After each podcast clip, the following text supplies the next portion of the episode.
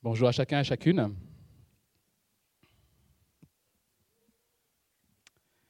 Voilà, nous continuons notre temps d'adoration par l'écoute de la parole de Dieu.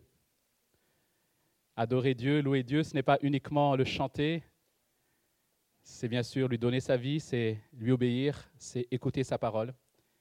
Et c'est ce que nous voulons faire ensemble maintenant. Et pour cela, je vous invite à ouvrir vos Bibles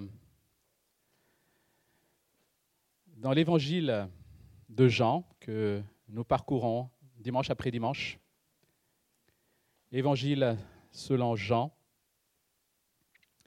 Et nous sommes ce matin au chapitre 10. Jean chapitre 10. Et nous allons lire les versets 1 à 21. Jean chapitre 10, versets 1 à 21. Je commence la lecture. En vérité, en vérité, je vous le dis, celui qui n'entre pas dans l'enclos des brebis par la porte, mais s'y introduit par un autre endroit, est un voleur et un brigand. Mais celui qui entre par la porte est le berger des brebis. Le gardien lui ouvre et les brebis écoutent sa voix. Il appelle par leur nom les brebis qui lui appartiennent et il les conduit dehors. Lorsqu'il les a fait sortir, il marche devant elles, et les brebis le suivent, parce qu'elles connaissent sa voix. Elles ne suivront pas un étranger, mais elles fuiront au contraire loin de lui, parce qu'elles ne connaissent pas la voix des étrangers. Jésus leur dit cette parabole, mais ils ne comprirent pas de quoi il leur parlait. Jésus leur dit encore, en vérité, en vérité, je vous le dis, je suis la porte des brebis. Tous ceux qui sont venus avant moi sont des voleurs et des brigands, mais les brebis ne les ont pas écoutés. C'est moi qui suis la porte. Si quelqu'un entre par moi, il sera sauvé. Il entrera et sortira, et il trouvera de quoi se nourrir. Le voleur ne vient que pour voler, égorger et détruire. Moi, je suis venu afin que les brebis aient la vie et qu'elle ait en abondance. Je suis le bon berger. Le bon berger donne sa vie pour ses brebis. Le simple salarié, quant à lui, n'est pas le berger et les brebis ne lui appartiennent pas. Lorsqu'il voit venir le loup, il abandonne les brebis et prend la fuite. Alors le loup s'en empare et les disperse. Car il travaille pour de l'argent et ne se soucie pas des brebis. Moi, je suis le bon berger. Je connais mes brebis et elles me connaissent. Tout comme le Père me connaît et comme je connais le Père, je donne ma vie pour mes brebis. J'ai encore d'autres brebis qui ne sont pas de cet enclos. De cet enclos. Celles-là aussi, il faut que je les amène. Elles écouteront ma voix et il y aura un seul troupeau, un seul berger. Le Père m'aime parce que je donne ma vie pour la reprendre ensuite. Personne ne me l'enlève, mais je la donne de moi-même. J'ai le pouvoir de la donner et j'ai le pouvoir de la reprendre. Tel est l'ordre que j'ai reçu de mon Père. Ici s'arrête lecture de la parole de Dieu. Alors nous avons vu dimanche dernier, pour ceux qui étaient là, dans le chapitre 9, que Jésus a fait un miracle incroyable. Il a donné la vue à un aveugle né. Et nous avons vu surtout que malgré ce fait miraculeux, les religieux, les chefs religieux, se sont irrités de ce que Jésus a enfreint finalement les règles du sabbat. Au lieu de s'émerveiller de ce miracle, eux se sont juste irrités de la transgression, selon eux en tout cas, des règles du sabbat par Jésus. Et pendant une grande partie de ce chapitre 9, nous l'avons dit, il n'y a pas de confrontation directe entre Jésus et ses chefs religieux. C'est plutôt par l'intermédiaire de l'aveugle-né quelque part, que, les, chefs euh, religieux se sont confrontés à Jésus. Et à la fin, tout à la fin du chapitre 9, nous commençons, nous voyons Jésus qui s'adresse directement aux chefs religieux. Et ce chapitre 10 vient justement dans le cadre de cette confrontation entre les chefs religieux et Jésus lui-même à la suite de ce miracle. Nous avons donc ici finalement la suite du chapitre 9. Vous savez, le, les textes n'ont pas été écrits, découpés avec des chapitres et des versets à l'origine. Donc ce sont les éditeurs, etc., qui ont, commencé à faire ce découpage. Donc il nous faut lire ce texte du chapitre 10 à la suite du chapitre 9 pour bien le comprendre. Ça, c'est la première remarque qu'il est important de poser. Et Jésus, euh, Jean, d'ailleurs, nous le fait comprendre. Ce n'est pas simplement une euh, spéculation, ce que je suis en train de dire, puisque Jean le fait comprendre par les versets 19 à 21 de notre chapitre 10, où on voit que la réaction des chefs religieux juifs entre bien dans le cadre de ce qui s'est passé au chapitre 9, puisqu'il dit non, il ne peut pas voir le démon, puisqu'il a guéri un aveugle. Vous voyez, donc Jean nous fait comprendre ici que tout cela, c'est dans le même contexte. Première remarque. Deuxième remarque, Jésus utilise ici finalement euh, un discours, un style qu'on ne trouve nulle part ailleurs dans les autres évangiles. Alors, Jean parle ici, dans nos traductions françaises, de parabole. Mais ce n'est pas véritablement une parabole comme on en trouve dans les autres évangiles. Une parabole, c'est une histoire qui, qui, finalement illustre une vérité. Ici, on n'a pas vraiment une histoire à proprement parler. Et c'est pour ça que dans, les traductions anglaises, par exemple, qu'on vient de lire, il est question de, figure de style ou euh, figure de discours. Euh, voilà. Donc, ce n'est pas véritablement parabole. En fait, c'est une métaphore, je dirais. Il n'y a, pas vraiment de mot en français. C'est une métaphore, mais une métaphore étendue. Comment? Métaphore filée. Ah ben voilà. Il y a un spécialiste, une spécialiste. Métaphore filée, c'est-à-dire qu'on prend, on va dire, une illustration en étant euh, dans tout son contexte, dans tout le cadre. Et la métaphore concerne finalement la relation entre un berger et son élevage donc, et, ses moutons, ses brebis. Donc il nous faut bien comprendre, pour bien comprendre cette histoire, il nous faut bien comprendre comment était compris finalement la relation entre le, un berger et son troupeau du temps de Jésus. Parce qu'on pourrait vite plaquer notre compréhension du berger-troupeau de notre temps. Donc il nous faut un peu creuser pour savoir comment était perçue par les premiers auditeurs de Jésus cette relation entre le berger et ses brebis ou ses moutons. Voilà les deux, remarques que je voulais faire avant d'entrer dans le vif du sujet. Jésus, donc, comme j'ai dit, s'oppose ici directement aux chefs religieux, aux pharisiens, à ceux finalement qui avaient mis un fardeau lourd sur le peuple, qui ne se préoccupaient que de l'aspect extérieur de la foi, et qui finalement oppressaient d'une certaine manière le peuple. Et Jésus s'oppose à ces chefs religieux en s'identifiant lui-même comme le véritable berger. Lui, il est le bon berger. Et je vous propose de parcourir ce texte en étudiant justement et en regardant en quoi Jésus est-il le bon berger. Nous allons répondre à cette question, en quoi Jésus est-il le bon berger? Premièrement, Jésus est le bon berger parce qu'il connaît son peuple versets 1 à 5. Et le bon berger, parce qu'il connaît son peuple. Alors du temps de Jésus, les moutons, ou plutôt les brebis, étaient généralement, logique ce que je dis là, dans un parc à moutons. Donc euh, l'éleveur avait son parc à moutons. Mais le plus fréquemment, en fait, les villageois se regroupaient. Ils avaient un enclos commun. Ils ne pouvaient pas tous avoir, on va dire, un champ suffisamment grand pour avoir le, parc. Donc, ils se regroupaient. Ils avaient un parc, un enclos commun. Et le soir, justement, ils mettaient tous les troupeaux de chacun dans ce même parc à moutons, dans ce même enclos. Et ils embauchaient un gardien pour veiller sur ce troupeau. Ce gardien était donc censé empêcher, bien sûr, les voleurs d'entrer, mais aussi les animaux sauvages de dévorer les brebis. C'était le rôle de ce gardien. Il était embauché pour ça. Et le matin, qu'est-ce qui se passe? Ben, Le matin, les bergers, les propriétaires des troupeaux viennent et le gardien reconnaît, tiens, ah, c'est bien, c'est bien, c'est bien le berger en question, et il va le laisser entrer. C'est ce que Jésus dit ici. Je ne fais que redire ce que Jésus est en train de dire ici.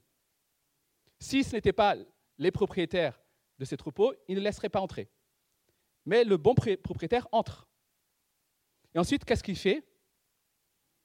Il appelle son troupeau, et incroyable, ses brebis reconnaissent sa voix et vont le suivre. C'est ce que Jésus dit. En vérité, je vous le dis, celui qui n'entre pas dans l'enclos des brebis de la porte, par la porte, mais s'y introduit par un autre endroit, est un voleur et un brigand. Mais celui qui entre par la porte est le berger des brebis. Le gardien lui ouvre et les brebis écoutent sa voix. Il appelle par leur nom qui? Les brebis qui lui appartiennent. Voilà la précision. Ça sous-entend quoi? Ça sous-entend que dans cet enclos, il y a des brebis qui ne lui appartiennent pas. Voilà pourquoi cette illustration d'enclos commun était importante à saisir. Il appelle les brebis qui lui appartiennent. Le matin, il vient, donc, et le berger, ben, il fait un ouh, ouh, enfin, je sais pas, un cri spécial, on suppose. Il paraît que les moutons, les moutons ne voient pas bien, mais ils ont un très bon souvenir des, voix, notamment, et des, gens en général. Bref, c'est une petite parenthèse. Donc il fait ce petit cri, on ne sait pas trop, cet appel, et toutes les brebis qui reconnaissent l'appel vont le suivre. Seuls celles qui lui appartiennent vont le suivre. C'est la pratique, en tout cas, telle la, la pratique courante au Moyen-Orient du temps de Jésus. Le berger appelle et les moutons suivent. Mais l'image va plus loin que cela. Il est dit ici que le berger connaît les brebis par leur nom. Ce n'est pas simplement qu'il fait un cri, mais il connaît chaque brebis, par leur nom. Et là encore, il y a une étude qui a été faite. Vous savez, il y a, les études sur le mouton. Pourtant, les moutons ont été parmi les premiers animaux domestiqués dans l'humanité, mais on a très peu étudié leur comportement. Enfin, on les a étudiés que très tardivement. Et effectivement, on a remarqué que les, moutons ont cette capacité à retenir leur nom. C'est bizarre, hein? Un peu comme les, animaux, les chiens, vous savez? Ils, sont capables de retenir leur nom. À, force de dresser, hop, on les appelle, ils viennent. Et donc, c'est ce que le berger fait. Il connaît chaque brebis par leur nom, personnellement. Il peut les nommer. Samuel, Vincent, Pascal, et hop, les brebis viennent. Nous avons dressé un peu le cadre de cette métaphore. Alors comment comprendre? Qu'est-ce que Jésus est en train d'enseigner ici? Je l'ai dit en introduction, ce discours de Jésus est donné devant les chefs religieux qui se sont opposés à lui. L'enclos dont il est question ici est donc le système religieux dans lequel se trouvaient les Juifs contemporains de Jésus, à qui il s'adresse ici. C'est finalement le système de judaïsme tel qu'il était pratiqué par les pharisiens, tel qu'il était enseigné par les pharisiens. C'est de cela dont il s'agit ici. Parmi ces Juifs contemporains de Jésus, il y a ce que l'Ancien Testament appelle un reste. C'est un thème qui revient beaucoup dans les prophéties de l'Ancien Testament. Un reste le troupeau de Dieu, le troupeau de Jésus, malgré la désobéissance, malgré l'endurcissement d'une partie du peuple, il y a un reste qui reste fidèle à Dieu. Ceux qui n'ont pas suivi ces chefs religieux dans leur égarement et dans leur endurcissement. Ceux qui reconnaissent la voix. Et le berger les appelle par leur nom et ils le suivent. Et le verset 3 dit, il les conduit dehors. Il les fait sortir de l'enclos.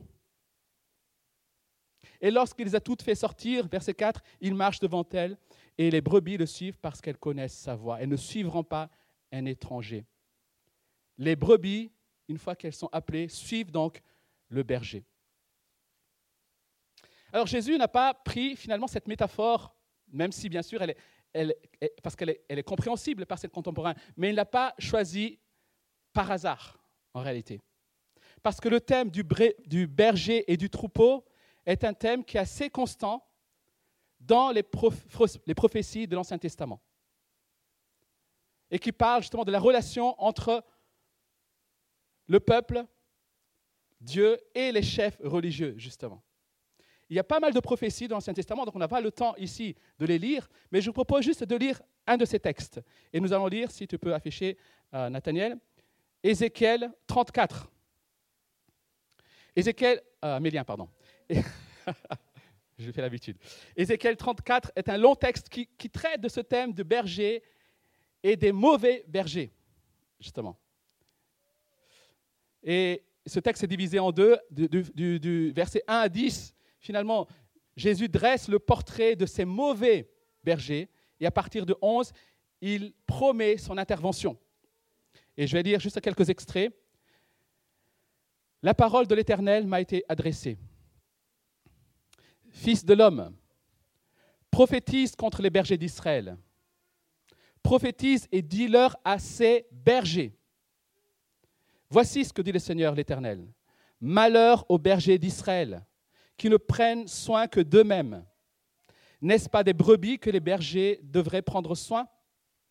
Vous mangez la graisse, vous vous habillez de laine, vous abattez les bêtes dodues, mais vous ne prenez pas soin des brebis. Vous n'avez pas assisté les bêtes affaiblies. Vous n'avez pas soigné celles qui étaient malades, ni pensé celles qui étaient blessées. Vous n'avez pas ramené celles qui s'étaient égarées, ni cherché celles qui étaient perdues, mais vous les avez dominées avec violence et cruauté, etc. etc. Et verset 11. Voici en effet ce que dit le Seigneur l'Éternel. Je m'occuperai moi-même de mes brebis je veillerai sur elle. Tout comme un berger part à la recherche de son troupeau quand il se trouve au milieu de ses brebis et qu'elles sont dispersées. Je veillerai sur mes brebis et je les arracherai de tous les endroits où elles ont été éparpillées un jour de ténèbres et d'obscurité. Et je saute au verset 20. C'est pourquoi voici ce que leur dit le Seigneur l'Éternel.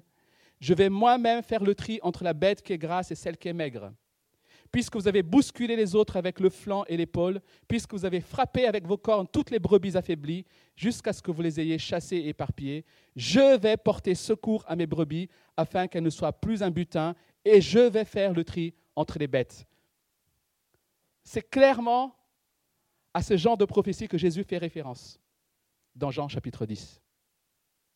Donc ce n'est pas une métaphore, il ne s'est pas dit qu'est-ce que je pourrais dire pour expliquer un peu ce qui se passe?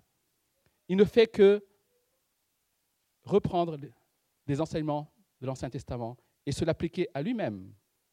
Vous avez vu dans le texte d'Ézéchiel 34, il est dit que c'est Dieu lui-même qui va agir. Verset 11, je m'occuperai. Verset 12, je veillerai sur mes brebis.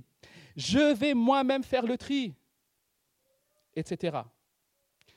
Dieu se présente donc ici comme le berger qui va intervenir. C'est moi qui vais m'occuper, dit Dieu. C'est Dieu qui parle. Le Dieu créateur, le Dieu éternel. Et au verset 23, il dit ceci, je ne l'ai pas affiché. Je vais mettre à leur tête un seul berger, et il prendra soin d'elle, mon serviteur David. C'est lui, lui, qui prendra soin d'elle et qui sera un berger pour elle. Moi, l'Éternel, je serai leur Dieu, et mon serviteur de, David sera un prince au milieu d'eux, d'elle. C'est moi, l'Éternel, qui, qui ai parlé. Donc, d'un côté, Dieu dit, je vais intervenir, je vais moi-même m'occuper d'eux, je vais les protéger.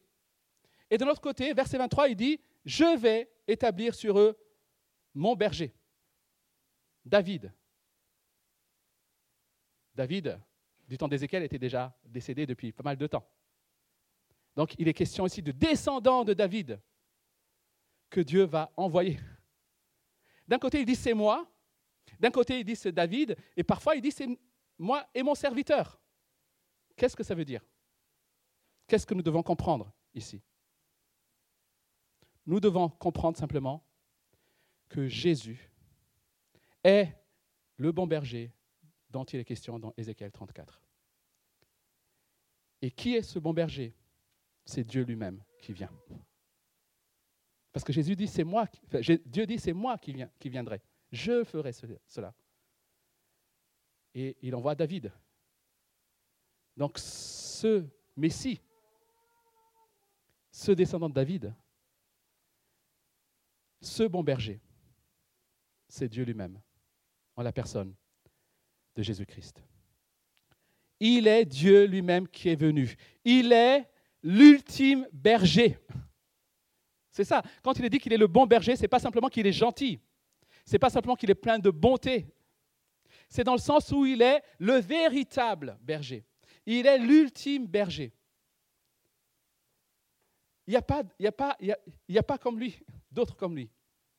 Il est l'unique, le bon. Il y a les mauvais, il y a le bon. C'est dans ce sens-là. Chers amis, le christianisme biblique, ce n'est pas avant tout des doctrines auxquelles il faut adhérer. Le christianisme biblique, ce n'est pas uniquement un ensemble de choses à croire ou de comportements à adopter. Le christianisme biblique, c'est avant tout connaître Dieu et être connu de lui. Je les appelle, je les connais et elles me connaissent. C'est ça. Connaître Dieu et être connu de lui. C'est de cela dont il est question. En Jésus-Christ, cela a été rendu possible. Jésus n'est pas de ces chefs religieux qui attendent qu'on les honore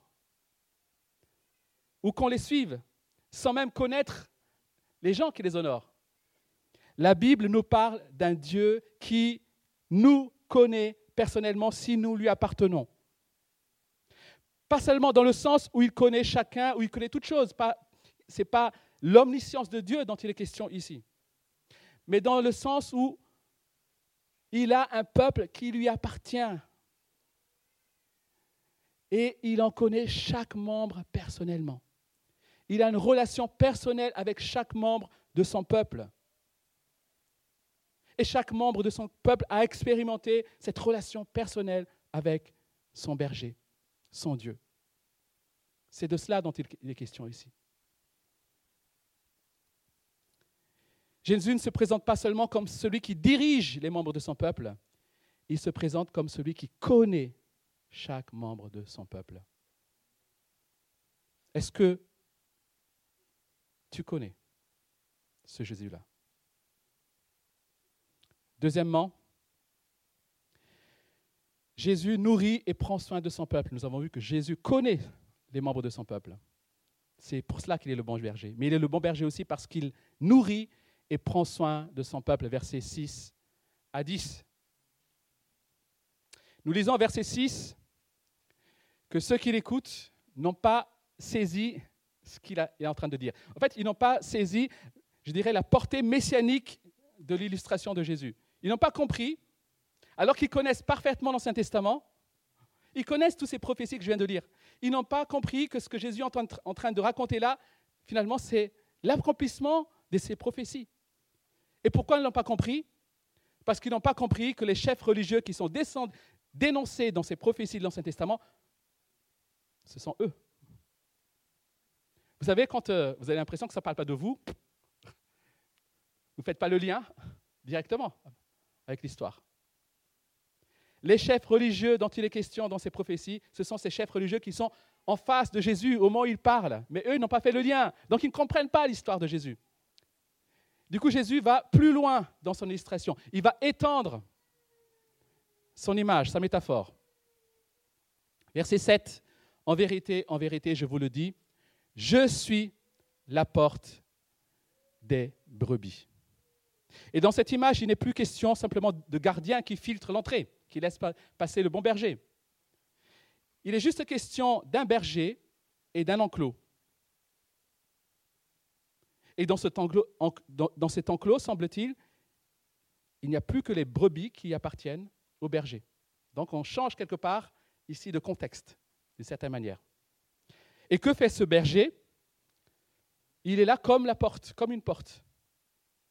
Il laisse entrer et il laisse sortir ses brebis.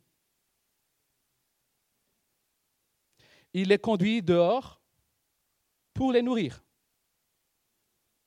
Et il les conduit à l'intérieur le soir pour les protéger. C'est ça l'illustration ici. Il est la porte qui laisse entrer et qui laisse sortir ses brebis. Jésus nourrit et prend soin de son peuple. Encore une fois, ce que Jésus enseigne ici fait référence à une prophétie que Moïse a donnée lorsque il allait passer le relais à Josué. Nombre 27, verset 16. Nous allons afficher le texte.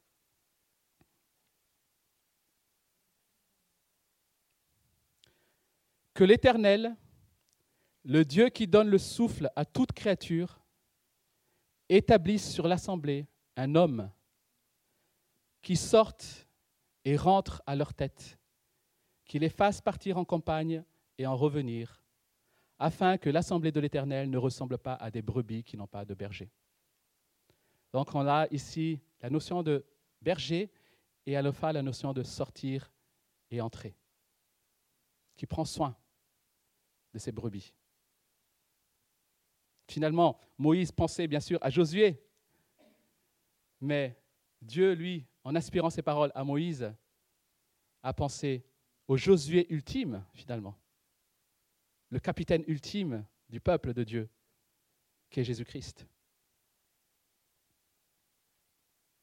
Et quand il dit que tous ceux qui sont venus avant lui sont des voleurs et des brigands, Jésus n'est pas en train de dire ici que finalement Moïse, par exemple, ou David n'ont pas, pas bien fait leur travail, ou que c'était des imposteurs.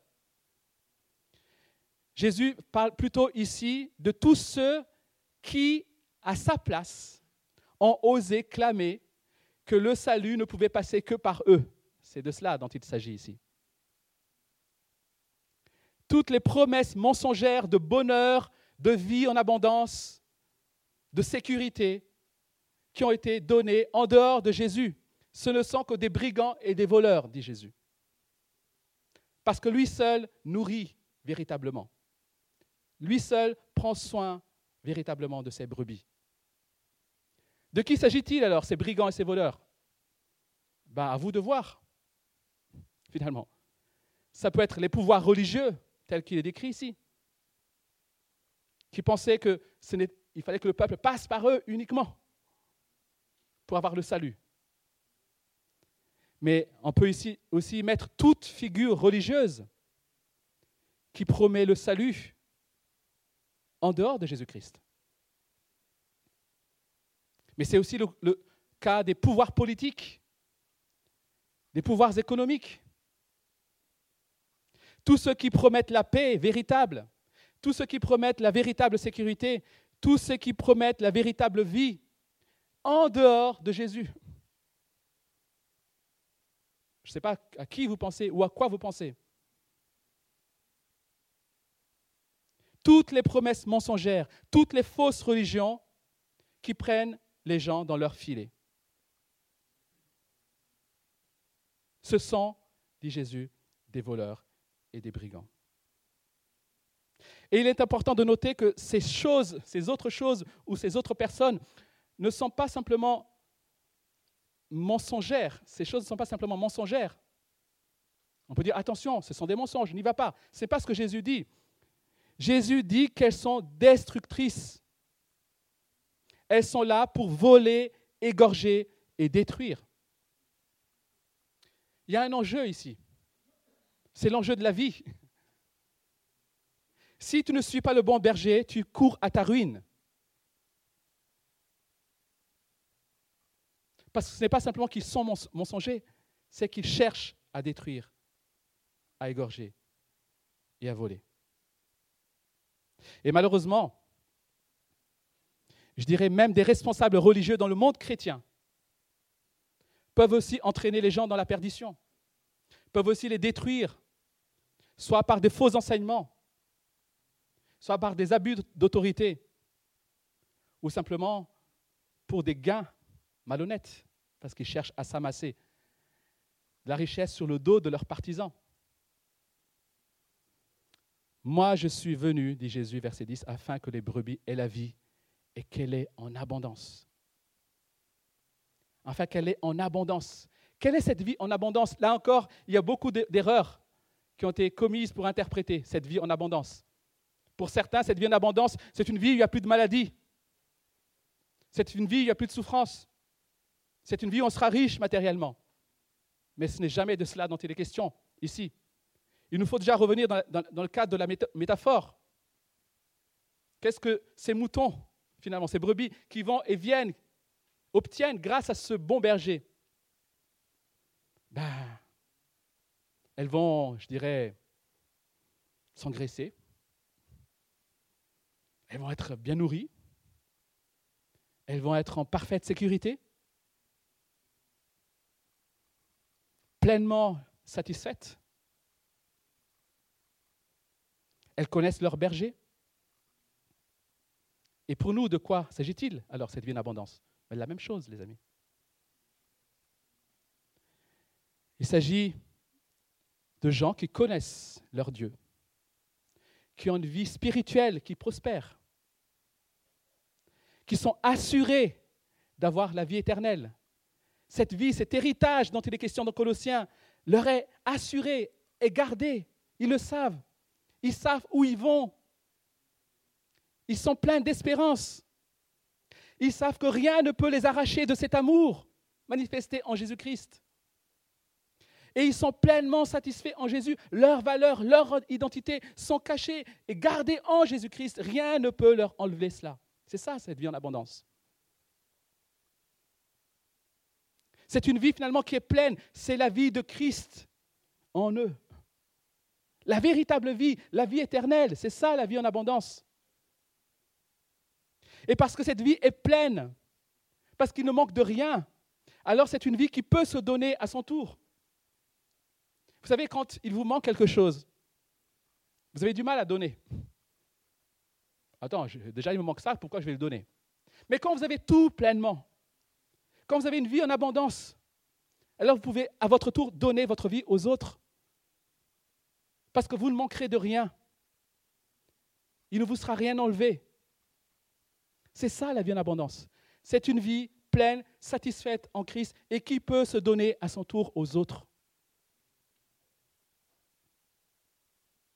Dans notre monde occidental, depuis, on va dire, la moitié du XXe siècle, mais c'était aussi déjà sous-entendu bien avant, on a placé l'accomplissement de soi ou la réalisation de soi comme une quête ultime. Vous savez, il faut que tu t'accomplisses, il faut que tu te réalises. Alors on ne sait pas trop ce que c'est, mais en tout cas c'est un but que tout le monde se fixe et se donne. Et cette quête finalement d'accomplissement de soi ne fait qu'augmenter notre côté égoïste. Mais Jésus dit ici que ceux qui lui appartiennent sont nourris sont soignés et reçoivent une vie abondante. Ils sont déjà pleinement accomplis. Ils n'ont pas besoin de chercher leur propre accomplissement. Enfin, Jésus est le bon berger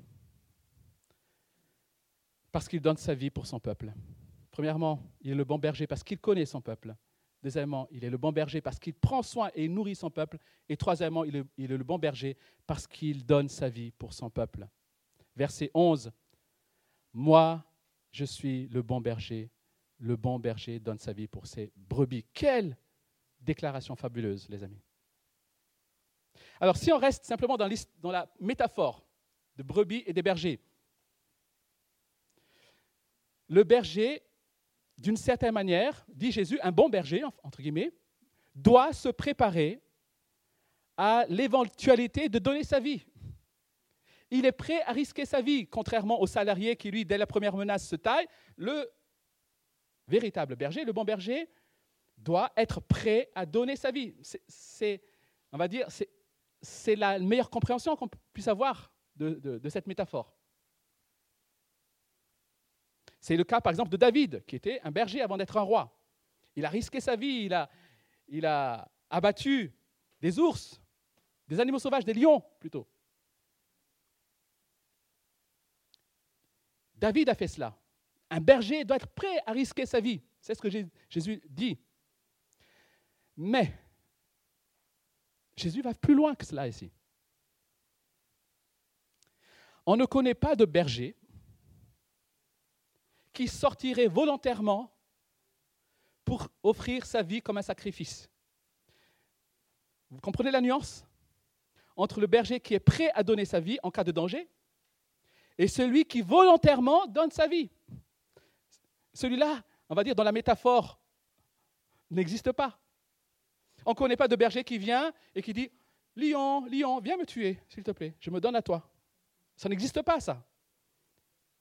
Ok, il est prêt à donner sa vie, mais si, quelque part, il peut échapper à la mort, il est aussi content. C'est ça un berger, un, vrai berger. Mais si Jésus va plus loin, il affirme qu'il a l'intention ferme de mourir et de donner sa vie. Jésus affirme vouloir le faire. Il prend la métaphore et l'amène et finalement la pousse bien plus loin. Assez loin jusqu'à dire qu'il est le bon berger et qu'il a l'intention particulière, c'est dans son plan, de mourir pour ses brebis. Ce n'est pas qu'il veut risquer sa vie, c'est qu'il va mourir, il veut mourir pour ses brebis. Il veut donner sa vie. Il le fait pour que son Père soit satisfait. Et c'est cela qui fait de lui le bon berger, le berger par excellence. Il est le berger par excellence parce qu'il a donné sa vie. Dieu l'a établi comme berger parce qu'il a donné sa vie pour ses brebis. Et qui a décidé de cela? Dieu le Père et Dieu le Fils, ensemble. Verset 17, si le Père m'aime, c'est parce que je donne ma vie. Le Père qui est soumis, le Fils qui est soumis à son Père. Et quand son Père lui dit, va, donne ta vie, il donne sa vie. Cet amour, cette relation entre Dieu le Père et Dieu le Fils est une relation d'amour, mais c'est aussi une relation de soumission volontaire et joyeuse entre le Père, entre le Fils du Fils au Père plutôt. Mais ce n'est pas la fin de l'histoire. Il continue en disant, je donne ma vie et je la reprendrai. Verset 18, en effet, personne ne peut m'ôter la vie, je la donne de mon propre gré. Il a le pouvoir, l'autorité pour donner sa vie, mais aussi pour la reprendre. Et cette autorité, il a reçue de son Père. Nous l'avons vu maintes et maintes fois dans les chapitres précédents que Jésus ne fait rien sans que cela ne vienne de son Père. Il fait parfaitement la volonté de son Père. Et donc quand il dit j'ai le pouvoir de la reprendre, c'est que le Père lui a donné le pouvoir de ressusciter, de donner sa vie, mais aussi de la reprendre. Chers amis, en Jésus, nous avons un sauveur qui ne fait pas que risquer sa vie pour nous, mais qui donne sa vie. Il le fait parce que c'est le seul moyen pour nous d'avoir la véritable vie, la vie en abondance. C'est le prix nécessaire pour racheter ces brebis qui lui appartiennent. Voilà pourquoi il, est, il a donné sa vie, voilà pourquoi il a été établi comme berger sur son troupeau. Le bon berger donne sa vie pour que ses brebis vivent et reçoivent la vie en abondance. Et vous savez quoi? Ce bon berger a accepté de devenir lui-même un mouton. Ce bon berger, par amour pour nous, a accepté lui-même de devenir un mouton puisqu'il est l'agneau sacrifié, dit la parole de Dieu. Il s'est fait mouton comme nous pour être sacrifié à notre place. Il est l'agneau sacrifié. Et Jésus n'a pas seulement donné sa vie pour ces brebis qui étaient dans cet enclos du judaïsme, pour ces restes de juifs. Jésus annonce ici qu'en plus des brebis qui lui appartiennent, appartiennent dans cet enclos, il a d'autres brebis qui sont dans d'autres enclos, dans l'enclos français, dans l'enclos indien, dans l'enclos sud-américain. Il y a plein d'autres enclos, dans l'enclos du bouddhisme, de l'islam, dans, tous ces enclos, il y a des gens qui lui appartiennent. Et il les appelle. Dans l'enclos de l'athéisme, dans l'enclos de l'humanisme, Jésus continue à appeler aujourd'hui ces brebis. Et ces brebis viendront à lui. Il a déjà dit dans Jean chapitre 6, tous ceux qui m'appartiennent viendront à moi. Ces brebis viendront à lui, où qu'elles soient, quel que soit leur enclos aujourd'hui. Il les fera venir, il les appellera pour constituer un seul troupeau. Ce troupeau, c'est l'Église de Jésus-Christ. C'est son Église.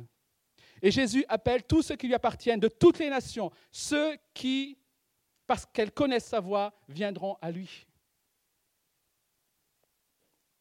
C'est par sa mort qu'il bâtit ce peuple. Ce peuple est constitué de toutes les nations, de toutes langues.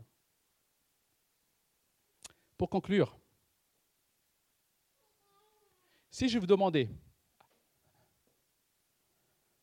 quel animal aimeriez-vous être? Je suis certain que personne ne choisirait le mouton. J'aimerais être un aigle, un lion. Je ne sais pas hein, à quoi vous pensez. Mais bizarrement, personne ne dit, moi je voudrais être un mouton. Pourtant, après avoir dit que nous sommes dans les ténèbres, chapitre 8, après, avoir dit que nous étions esclaves, toujours au chapitre 8. Après avoir dit que nous étions aveugles, chapitre 9. Jésus dit ici que nous sommes comme des moutons. Nous sommes comme des brebis. Nous sommes vulnérables. Nous sommes exposés à la destruction. Nous sommes incapables de nous défendre. Nous sommes pleinement dépendantes d'un berger.